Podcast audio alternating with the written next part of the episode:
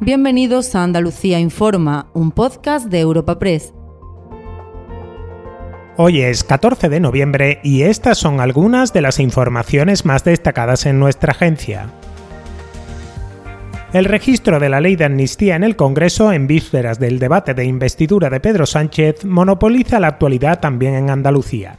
Jueces, fiscales y procuradores se han concentrado este martes en provincias como Sevilla, Huelva y Jaén contra un texto que a su juicio quiebra el principio de separación de poderes en unas protestas a las que no se han sumado la Asociación Jueces para la Democracia.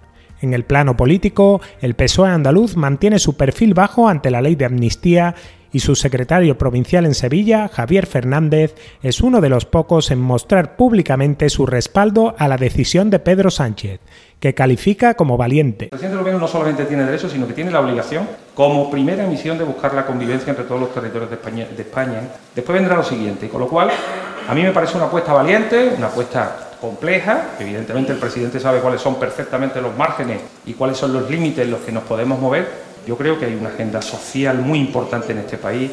Hay que parar a la derecha derechizada porque ya hemos visto dónde está gobernando el PP con Vox, que prácticamente se están dando pasos atrás en derechos y libertades casi 30 años.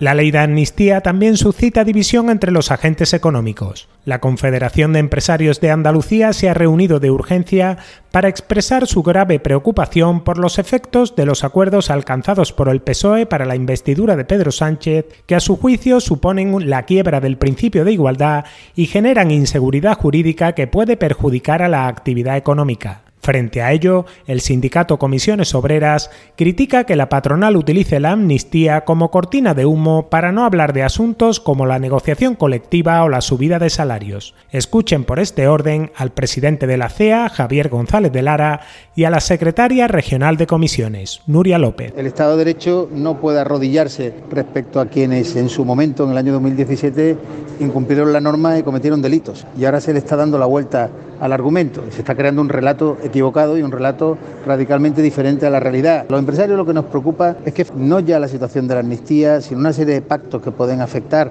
a otros contenidos, eh, no solo económicos y sociales, pues perjudiquen al desarrollo de la economía y a la inversión en nuestro país. Ya nos gustaría que en lugar de amnistía, tanta amnistía que parece que es un foco y una cortina de humo, para evitarnos hablar de lo verdaderamente importante que es como las familias trabajadoras pueden tener mejores salarios, mejores condiciones de trabajo y no se juegan la vida cuando van a ganarse. De eso nos gustaría que los empresarios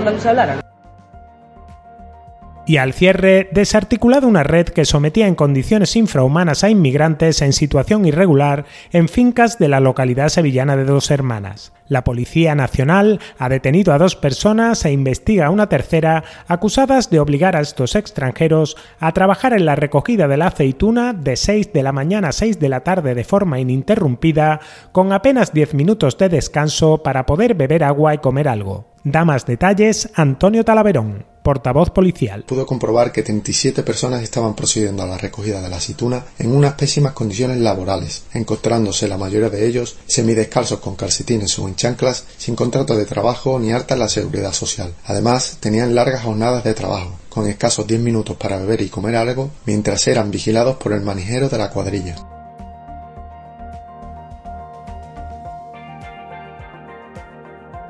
Recuerda que puedes encontrar estas y otras muchas noticias en la sección Andalucía en nuestra web europapress.es.